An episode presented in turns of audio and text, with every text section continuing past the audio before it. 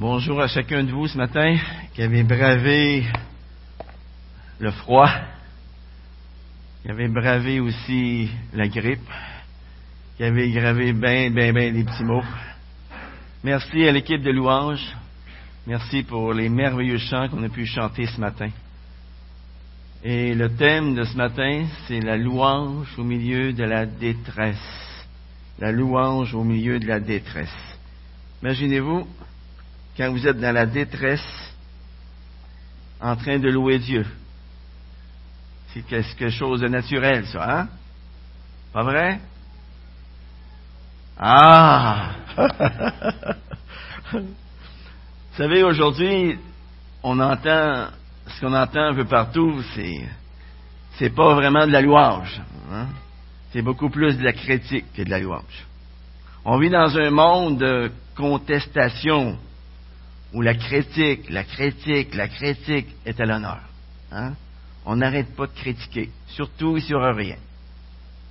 Mais quand tu te mets à louer Dieu, quand tu te mets à exalter toutes ses vertus, à te rappeler toutes ses promesses, il y a quelque chose qui se passe. Je ne sais pas trop ce qui se passe, mais à ce moment-là, Dieu nous élève à un niveau qui est beaucoup plus élevé qu'on était auparavant. Et j'aimerais ça qu'on puisse prier maintenant. Louer le Seigneur pour ce qu'il est, pour ce qu'il fait et pour ce qu'il va faire aussi au milieu. Prions. Père éternel, merci. Merci pour ta présence au milieu de nous. Merci pour l'opportunité encore d'ouvrir ta parole ce matin, en toute quiétude, dans la paix, dans la tranquillité. Seigneur, on veut apprécier chacun de ces moments.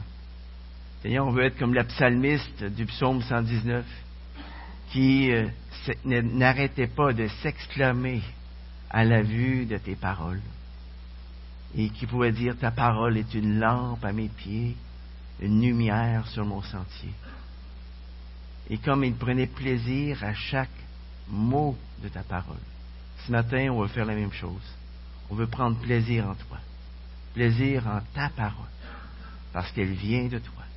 Seigneur, ouvre nos cœurs afin qu'on la comprenne, cette parole, qu'on la saisisse, qu'on la fasse nôtre dans nos vies et qu'elle transforme nos vies. Dans le bon nom de Jésus. Amen. Vous savez, c'est relativement facile pour un croyant de louer Dieu lorsque tout va sur des roulettes, hein? quand tout va bien. C'est facile de remercier Dieu pour toutes les bénédictions inattendues qui nous arrivent. Par exemple, c'est facile de louer Dieu lorsque mon enfant naît et que je vois qu'il a tous ses membres, que je vois qu'il est en parfaite santé. Facile. C'est facile aussi, si j'ai eu un cancer, d'avoir à passer à travers une guérison miraculeuse. C'est facile de louer Dieu à ce moment-là. C'est facile de louer Dieu parce que ça fait longtemps que j'ai postulé à un emploi et ce matin, eh bien, on m'a appelé, on m'a dit que j'avais cet emploi. Ah, il y avait mille personnes qui avaient postulé pour cet emploi-là, puis c'est moi qui l'ai. Wow! Hein? Merci, Seigneur. Vous voyez, quand nous pensons à la louange, nous pensons habituellement à des moments de bonheur. En fait, à des moments où tout va bien. Mais trop souvent, ce qu'on voit, c'est que les louanges cessent lorsque les temps difficiles commencent. Qu'est-ce qui arrive lorsque la maladie survient? Qu'est-ce qui arrive lorsqu'on perd notre emploi? Qu'est-ce qui arrive lorsque nous avons un accident? Notre taux est scrap puis nos membres sont un peu scrap aussi. Hein? Lorsqu'on a de la difficulté à boucler les deux bouts à la fin du mois, qu'est-ce qui arrive? Alors à ce moment-là, louer ou adorer Dieu, ça habituellement, ce n'est pas notre première réaction. Hein? Nous sommes plutôt portés à nous inquiéter. On est portés à se plaindre. Pas vrai? Mais savez-vous ce qui se passe? lorsque nous louons, Dieu malgré l'épreuve. Lorsque nous le louons malgré les difficultés. Eh bien, à ce moment-là, Dieu nous donne une force intérieure qui a le pouvoir de nous soutenir au milieu de l'épreuve, au milieu de nos difficultés. J'aimerais regarder avec vous ce matin un passage de l'Ancien Testament qui nous parle d'une épreuve que le roi Josaphat a vécue un jour. Et dans ce texte que nous allons regarder ce matin, nous pouvons y trouver des principes qui peuvent faire une immense différence dans notre vie si nous demandons à Dieu de les mettre en pratique. Est-ce qu'il y en a ici qui savent à quelle date à peu près que le roi Josaphat a vécu?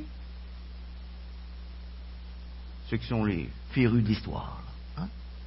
À peu près à 850 avant Jésus-Christ. Alors ça nous replace dans le temps, dans un temps très éloigné. Mais ce que j'aimerais que vous fassiez ce matin avec moi, c'est de vous replacer dans ce temps-là. Si on veut vraiment goûter à la prédication de la parole de ce matin, alors je vous prie de vous placer à cette époque et de vous mettre dans les bottines de notre ami Josaphat. Ce qu'il a vécu. Et c'est pour ça que je ne lirai pas tous les versets d'une traite ce matin. On va essayer d'écouter verset après verset et voir les réactions, les actions qui sont posées.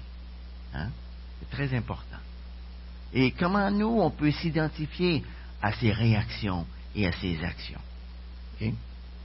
Et lorsqu'on regarde le chapitre 20 de deux Chroniques, eh bien, on voit que le roi de Josaphat était, était en fait un des bons rois de Juda. Il y a eu 20 rois dans le royaume de Juda, et il y a 8 rois sur 20 qui ont été des bons rois. Il y en a 12 qui ont été des mauvais. On voit aussi dans les chapitres 17 et 19 que le roi Josaphat avait entraîné son peuple à craindre Dieu. Par contre, on voit au chapitre 18 que le roi Josaphat avait fait une alliance avec l'un des pires rois d'Israël, Akab. Akab. Mais en dépit de tout cela, Joseph avait quand même apporté de grandes réformes spirituelles au sein du peuple de Juda. Et pendant que ces réformes spirituelles sont en marche, eh bien, il y a une mauvaise nouvelle qui lui arrive. À l'effet qu'une armée très nombreuse s'en vient l'attaquer. Et cette euh, réaction de Josaphat face à de mauvaises nouvelles, face à des temps difficiles, face à des épreuves, ça, ça constitue pour nous ce matin un modèle que nous devrions tous suivre quelles sont les actions que nous pouvons poser lorsqu'une épreuve nous arrive? Il y a différentes actions qu'on peut poser. Et la première action à poser, c'est de chercher la face de Dieu. Chercher la face de Dieu. Tournez avec moi dans deux chroniques, si vous n'avez pas déjà tourné. Deux chroniques, chapitre 20. Je vais lire les versets 1 à 5. Le texte nous dit ici, après cela, les fils de Moab et les fils d'Amon, et avec eux d'autres Ammonites, arrivèrent pour combattre Josaphat. On vint en informer Josaphat en disant, Une multitude nombreuse s'avance contre toi depuis l'autre côté de la mer, depuis la Syrie. Ils sont à Atsatson Tamar, c'est-à-dire Engedi. Josaphat éprouva de la crainte et décida de consulter l'Éternel. Il proclama un jeûne pour tout Judas. Judas se rassembla pour chercher l'Éternel, et l'on vint de toutes les villes de Juda pour chercher l'Éternel. Josaphat se tint debout au milieu de l'assemblée de Juda et de Jérusalem, dans la maison de l'Éternel, devant le nouveau parvis. Qu'est-ce que nous voyons ici? Un roi effrayé qui cherche la face de l'Éternel. Et comment il fait ça? Hein? Il publie un jeûne pour tout le peuple de Juda. Ensuite, il rassemble tout le peuple autour de lui afin de chercher la face de l'Éternel. Il y a quelqu'un tantôt dans la salle qui m'a fait remarquer que Josaphat n'est pas resté tout seul dans ses problèmes. Il n'a pas été se cantonner dans son palais à pleurer sur son sort. Qu'est-ce qu'il a fait? Il a rassemblé autour de lui tout le peuple de Dieu pour chercher la face de l'Éternel. Qu'est-ce qui arrive à nous lorsque nous avons un problème?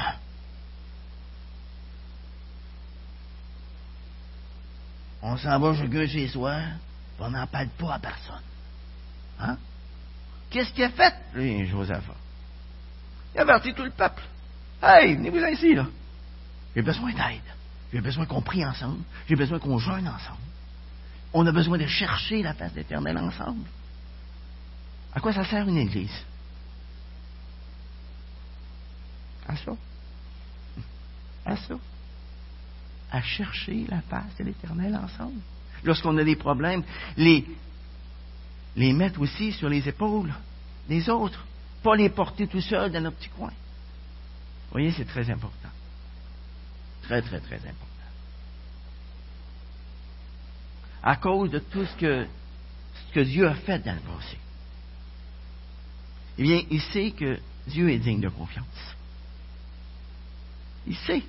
Et par conséquent, sur la base de, de qui est Dieu, eh bien, il décide de lui faire confiance.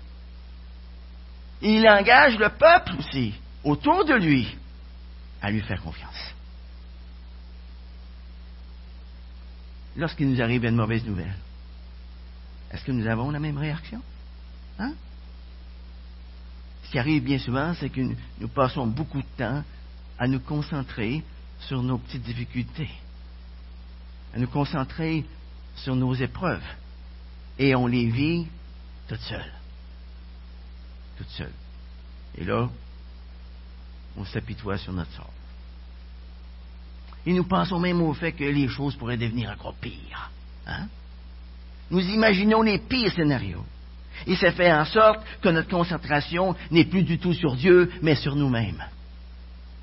Nous avons un choix à faire à ce moment-là. Nous avons une décision à prendre à ce moment-là. Soit que nous louons Dieu, soit que nous nous apitoyons sur notre situation, sur nos circonstances, sur nous-mêmes. Pauvre de petits mois, hein? Pauvre de petits mois. Et on se replie sur soi-même. Au lieu de s'ouvrir à Dieu et s'ouvrir aux autres. Est-ce que vous pensez que Joseph réagit de la bonne façon? Oui. Il s'est immédiatement tourné vers Dieu. Il a appelé tout le peuple de Juda à faire la même chose. Il les a appelés à jeûner ensemble, à chercher la face d'Éternel ensemble. De la même façon, lorsque nous faisons face à nos difficultés, savez-vous où devraient se diriger nos pensées? Hein? Où devraient se diriger nos pensées lorsqu'on on a des problèmes? Vers Dieu. Je dirais même plus, dans la contemplation de Dieu. Qu'est-ce qu'on a fait ce matin? On a chanté la louange à Dieu. On a contemplé Dieu dans ce qu'il est, dans ce qu'il fait. Lorsque je loue le Seigneur, lorsque je le remercie pour qui il est, lorsque je prends le temps de me rappeler ses attributs, ses hauts faits, lorsque je prends conscience que, que tout est sous son contrôle, qu'il n'y a aucun endroit sur la terre qui soit hors de son atteinte, lorsque je prends conscience que rien ne peut m'atteindre sans passer par sa puissance protectrice. Alors à ce moment-là, tout ce qui m'arrive s'est mis en perspective. Hein? Mon attention n'est plus sur moi, mais elle est sur Dieu. Et à ce moment-là, je retrouve ma paix. Je retrouve la paix parce que je reconnais qu'il est souverain. Je reconnais qu'il est le Tout-Puissant. Hein? Qu'il est capable de m'aider à surmonter mes épreuves, mes difficultés. La deuxième action posée lorsqu'une épreuve nous arrive, c'est de nous rappeler les actions de Dieu. Et on voit ça dans les versets 6 à 11. Il dit, Éternel, Dieu de nos pères, n'es-tu pas Dieu dans les cieux? Et n'est-ce pas toi qui domines sur tous les royaumes des nations? N'y a-t-il pas dans ta main la force et la puissance? Nul ne peut t'affronter. N'est-ce pas toi, notre Dieu, qui a dépossédé les habitants de ce pays devant ton peuple d'Israël, qui l'a donné pour toujours à la descendance d'Abraham qui t'aimait?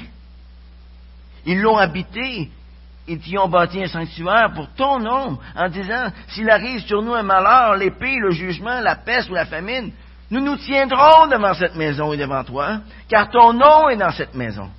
Nous t'appellerons au secours du sein de notre détresse. Tu écouteras et tu sauveras. Maintenant, voici que les Ammonites et les, Moabites et ceux des monts de Séhir, chez lesquels tu n'as pas permis à Israël d'entrer quand il venait du pays d'Égypte, car il s'est écarté d'eux et ne les a pas détruits. Les voici qui nous récompensent en venant nous chasser de ta possession que tu nous as donnée. Intéressant. Qu'est-ce que Josaphat fait ici dans ces versets? Il rappelle les hauts faits de Dieu. Il rappelle les actions puissantes de Dieu à travers toute l'histoire du peuple d'Israël. Dans nos propres histoires, les amis, qu'est-ce que nous pouvons nous rappeler de ce que Dieu a fait dans nos vies? Y a-t-il des choses qu'on peut se rappeler? Qu'est-ce que nous pouvons dire à Dieu ce matin? Seigneur, merci, merci de m'avoir sauvé. Seigneur, merci d'avoir pardonné tous mes péchés. Seigneur, merci parce que dans le passé, tu as pourvu à tous mes besoins. Merci parce que tu es là dans, dans mes moments difficiles. Merci Seigneur parce que tu connais mes pensées. Tu connais mon cœur. Et que tu jettes mes péchés au plus profond de la mer. Tu ne les gardes pas devant ta face.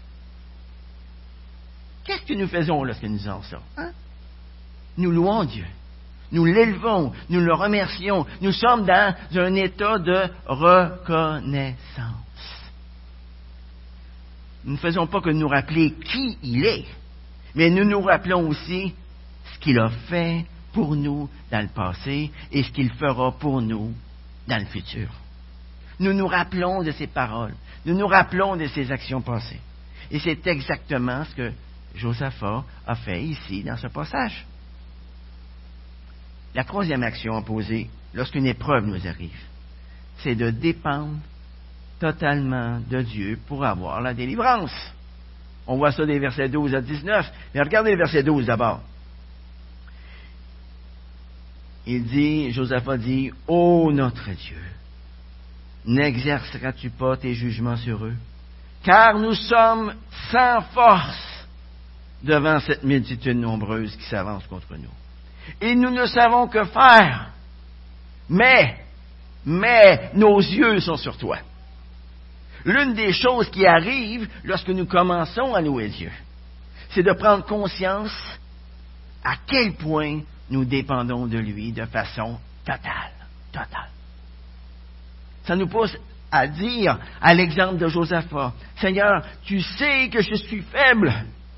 Tu sais que j'ai désespérément besoin de toi, que tu interviennes dans cette situation, dans cette épreuve, dans cette circonstance. J'ai besoin de toi. Et Seigneur, si tu décides de ne pas changer ma situation, si tu décides de la laisser comme elle est, eh bien, je sais, Seigneur, que tu vas me donner la force, tu vas me donner l'énergie, tu vas me donner tout ce dont j'ai besoin pour avoir la victoire dans cette situation.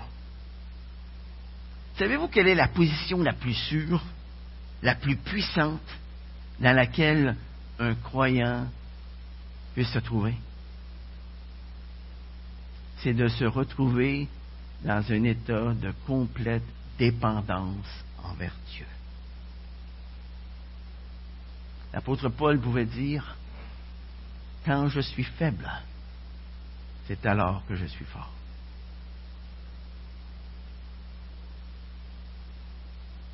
Si on pense qu'on peut s'en sortir par nous-mêmes, si on pense qu'on peut dire je suis capable, bien à ce moment-là, Dieu nous laisse. Vas-y, tu es capable. Hmm? Mais quand je reconnais que je ne suis pas capable, et que je le dis à Dieu, et que j'intercède pour qu'il qu'il m'aide, savez-vous ce qu'il va faire? Il va m'aider. Soit qu'il enlève l'épreuve, ou qu'il m'aide au sein de l'épreuve. Il va m'aider, d'une manière ou d'une autre. Et à qui va revenir la gloire à ce moment-là? À Dieu. Et à lui seul. Et alors que le roi Josaphat, tout le peuple de Juda se tiennent debout dans l'attente d'une réponse de Dieu, c'est intéressant, hein? Ils attendent une réponse. Notre ami Josaphat se tait. Il attend. Le peuple se tait. Il attend. Et qu'est-ce qui se passe? Dieu répond à la prière de Josaphat en élevant du milieu d'eux un prophète parmi le peuple. On voit ça au verset 14 à 17. Alors l'Esprit de l'Éternel saisit au milieu de l'assemblée, y a Aziel, fils de Zacharie, fils de Benaïa, fils de Yéel, fils de Matania, lévite d'entre les fils d'Azaph. Et Yaziel dit, Soyez attentifs, tout Judas et habitants de Jérusalem.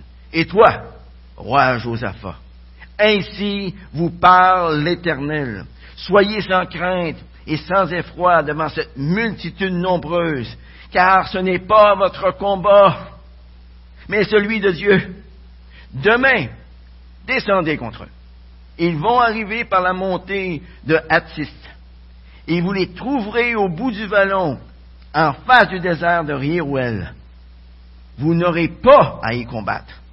Présentez-vous, tenez-vous là, et vous verrez le salut d'Éternel à votre faveur.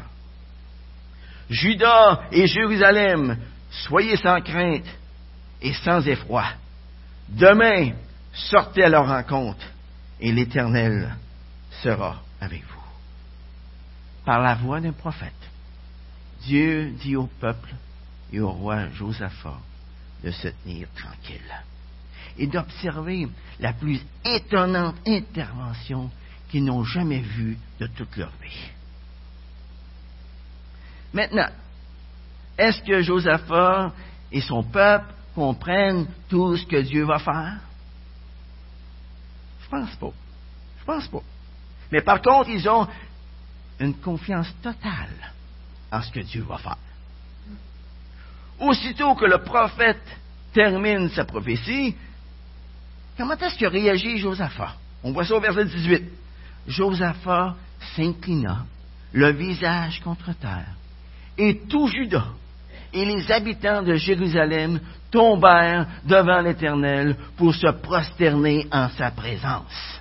Voyez, quand ils entendent que Dieu, ce que Dieu va accomplir, que Dieu va intervenir. Soudainement, ils comprennent que Dieu vient de parler au milieu d'eux. Ils prennent conscience qu'ils se tiennent dans la présence même du Dieu Tout-Puissant. Mon ami, lorsque toi tu es une épreuve, est-ce que tu reconnais que tu es précieux aux yeux de Dieu? Est-ce que tu reconnais que le Seigneur est à tes côtés pour prendre soin de toi? Est-ce que tu es disposé à lui faire confiance? Reconnais-tu que Dieu a le pouvoir d'intervenir en toutes circonstances afin que tout concourt à sa gloire? C'est la bonne façon de réagir, vous savez. La quatrième action poser, lorsqu'une épreuve nous arrive, c'est de croire que Dieu va nous bénir et qu'il va nous donner la victoire. On voit ça des versets 20 à 31. Au début du chapitre 20, verset 3, qu'est-ce qu'on a vu? On a vu un roi Josaphat qui était rempli de crainte. Il chéquait. Hein? Il chéquait. Et maintenant, qu'est-ce qu'on voit? Un roi sans crainte. Nous l'entendons dire au verset 20, regardez ce qu'il dit. Écoutez-moi, Judas, et habitants de Jérusalem. Soyez fermes dans votre confiance en l'Éternel votre Dieu, et vous serez affermis dans votre défense. Soyez fermes dans votre confiance en ses prophètes, et vous aurez du succès. Regardez maintenant le verset 21. Puis Josaphat tint conseil avec le peuple et désigna des chants pour l'Éternel afin de faire entendre la louange avec des ornements sacrés lorsqu'il sortirait devant l'armée. Il disait, célébrez l'Éternel, car sa bienveillance dure à toujours. Wow.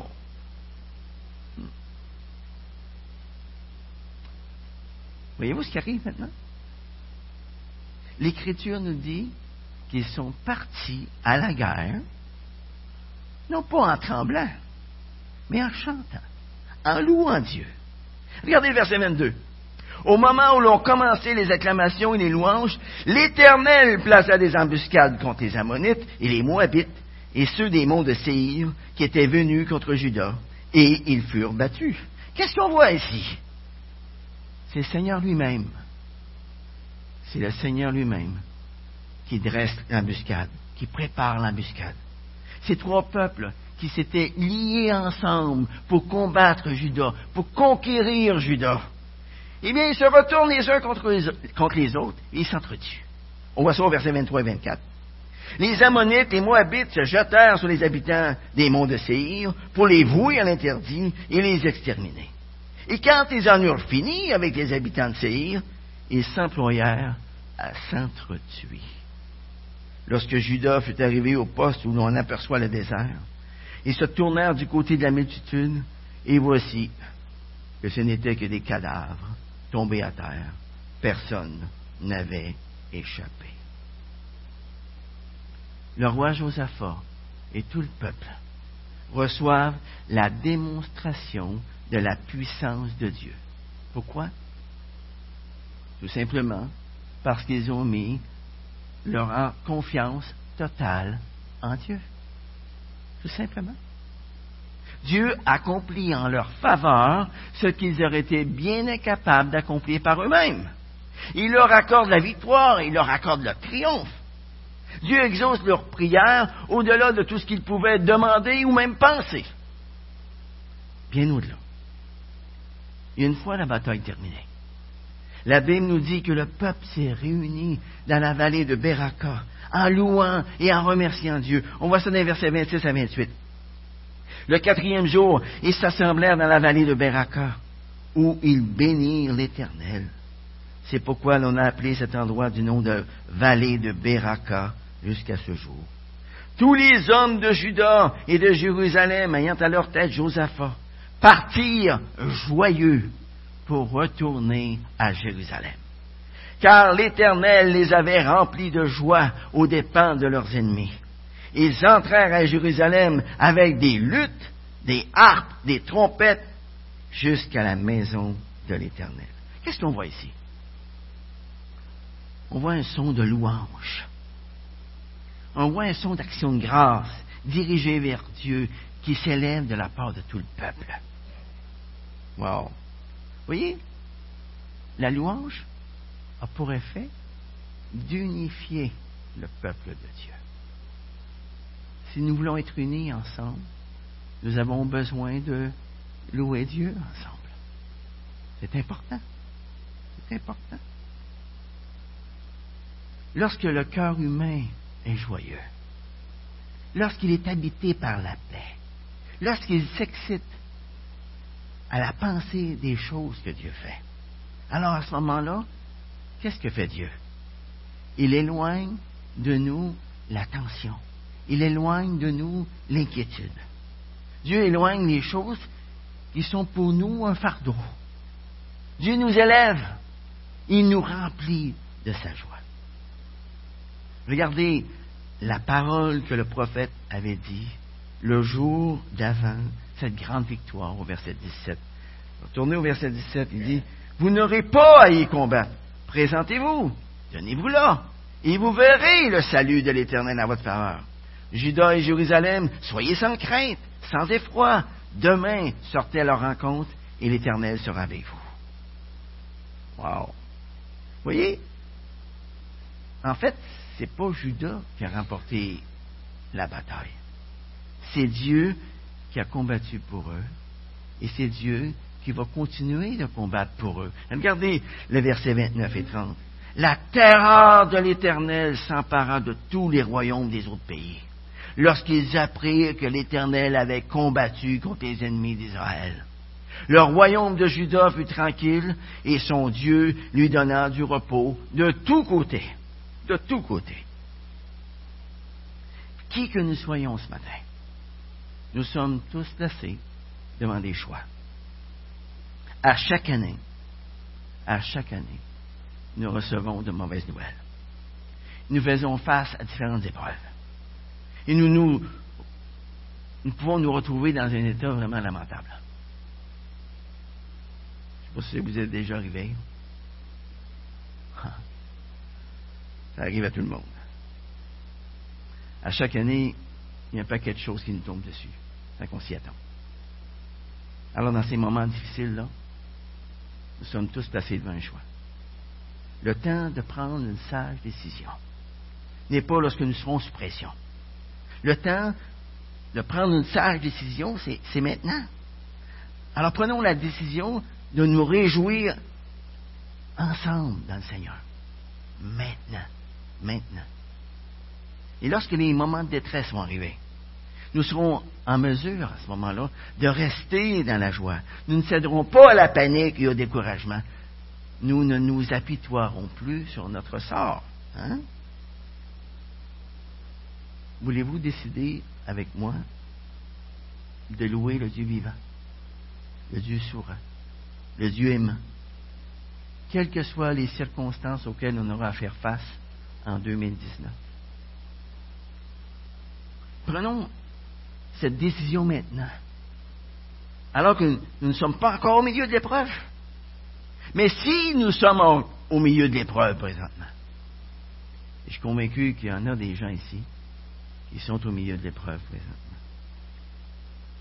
Eh bien, entrez dans la louange maintenant. Dans maintenant. Commencez dès maintenant à le remercier et à le louer. Louez-le pour la façon qui va vous permettre de traverser cette épreuve. Louez-le pour ce que Dieu va vous apprendre aussi à travers cette épreuve. Vous savez, le verset qu'elle nous a dit, notre frère tantôt, Jacques 1.2, il dit, considérez comme un sujet de joie complète les diverses épreuves que vous pouvez rencontrer. Mais pourquoi, Seigneur? Et là, il continue, sachant que la mise à l'épreuve de votre foi va produire en vous la patience, la bonté, la bienveillance, la fidélité, la maîtrise de soi, l'amour, la joie, la paix, le fruit de l'esprit. Et ce fruit de l'esprit-là va vous amener à la maturité en Christ. Vous voyez, les épreuves, c'est important. Et souvent, les épreuves, on les voit comme nos ennemis, on devrait plutôt les voir comme des amis. Une épreuve, c'est comme la pluie. Quels sont ceux qui aiment la pluie ici, l'été, quand vous prenez vos vacances? Hein? Levez la main. Mais supposons maintenant que je vous disais, le mois de mai, il ne pleuvra pas. Le mois de juin, il ne pleuvra pas. Le mois de juillet, il ne pleuvra pas. Le mois d'août, il ne pleuvra pas. Puis le mois de septembre, il ne pleuvra pas. Vous allez soupirer après la pluie, les amis. Pas vrai? Six mois sans pluie. Qu'est-ce qu'il y aurait dans les champs? Du sable. Les arbres, qu'est-ce qui arriverait aux arbres? Tout mort. Ce serait une désolation totale et entière. Qu'est-ce qui arrive maintenant si je n'ai pas d'épreuve dans ma vie? L'épreuve, on va comparer ça à la pluie, si vous voulez. Supposons que Gilles n'a jamais eu d'épreuve dans sa vie. Est-ce qu'il va être en mesure de compatir à vos épreuves? Je vous avais comme moi, il n'y a pas d'épreuve, moi. Hein? Gilles va avoir un cœur sec. C'est ça qui va arriver. Mais les épreuves nous permettent de comprendre les épreuves des autres. Ça, c'est important. C'est comme la pluie. C'est comme la pluie. Ça nous aide à grandir dans notre foi chrétienne. Les épreuves sont importantes. Je dirais même, elles sont indispensables. Voyez-vous ça?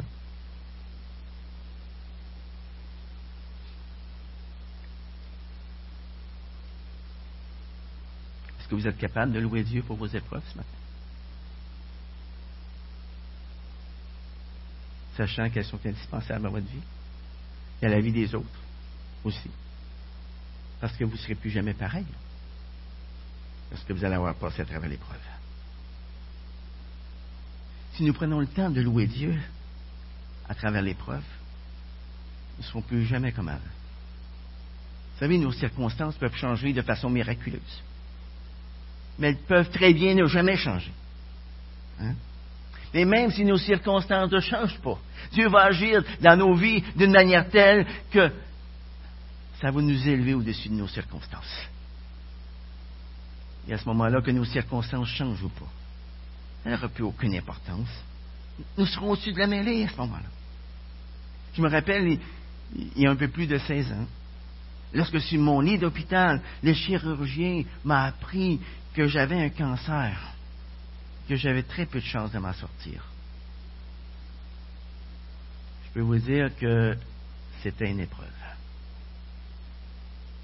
Mais à l'exemple de Joseph à travers l'épreuve, j'ai choisi ce soir-là de faire confiance à Dieu, quoi qu'il arrive. Dieu m'a libéré de l'angoisse terrible dans laquelle j'étais plongé. Ça a pris deux heures. Le Seigneur est venu à mon secours par une promesse que j'avais appris au tout début de ma vie chrétienne. Ne crains rien. Je suis avec toi. Ne promène pas des regards inquiets. Je suis ton Dieu. Je te fortifie. Je viens à ton secours. Je te soutiens de ma droite triomphante. Et là, j'ai pu expérimenter le repos de Dieu comme je ne l'aurais jamais expérimenté si cette épreuve-là n'avait pas eu lieu. Je savais toujours pas si je allais m'en sortir. Mais je savais une chose, c'est que quoi qu'il arrive, que je meure ou que je vive, personne ne me ravirait de sa main toute puissance, toute puissante. Et personne ne, ne, me ravirait non plus de sa présence rassurante. Vous savez, à travers les vingt derniers siècles, il y a eu des millions de personnes qui sont mortes à cause de leur foi. Qu'est-ce qui leur a permis de mourir en, chantant, ces gens-là? Hein? Vous êtes-vous déjà posé cette question-là? C'est l'assurance qui s'en allait voir Dieu. S'en allait vers Dieu. Ils ont choisi de faire confiance à Dieu et de le louer malgré les circonstances. Pour eux, la mort leur était un gain, car ils allaient rencontrer le Seigneur Jésus plutôt prévu. C'est tout. Ils chantaient. Ils étaient heureux. Ils étaient heureux. Vous savez, choisir de louer Dieu au sein de la détresse, ça c'est un antidote à l'inquiétude. C'est un excellent remède à l'anxiété qu'on peut vivre. Mais si vous n'êtes pas chrétien présentement, alors là, mon ami, tu ne vivras pas toutes les bénédictions que la louange peut apporter. Tu ne vivras pas le privilège de te savoir qu'ouvrier avec Christ. Tu sais, si tu étais un enfant de Dieu ce matin, tu pourrais louer le Seigneur Jésus-Christ. Non seulement parce qu'il a créé les cieux et la terre, mais tu pourrais aussi le louer à cause de sa mort sur la croix pour tes péchés. Parce qu'il a répandu son sang. Parce qu'il a payé au complet la dette de ton péché. Tu pourrais le louer d'avoir maintenant accès auprès du Père. Seigneur Jésus, dans Jean 14, verset 6, a dit, je suis le chemin, la vérité, la vie. Nul ne vient au Père que par moi.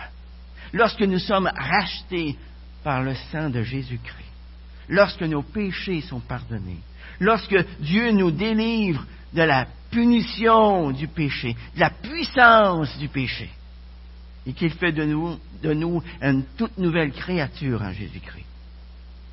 Alors là, nous avons toutes les raisons de louer Dieu. Nous avons toutes les raisons d'exalter ses vertus. Nous avons toutes les raisons de glorifier comme étant le Dieu de l'univers. Tu te demandes peut-être ce matin, mais comment être sauvé? Comment devenir un enfant de Dieu? En reconnaissant d'abord que tu es un pécheur perdu devant Dieu, en lui confessant tes péchés, en lui demandant pardon, en croyant que la mort de Jésus-Christ à la croix a payé complètement la dette de ton péché. Tout ce que tu as à dire, c'est J'ai à toi, Seigneur, sur la base de la mort de Christ au Calvaire. On a chanté un merveilleux chant tantôt là-dessus. Hein? Seigneur, je te supplie de me libérer de mes péchés.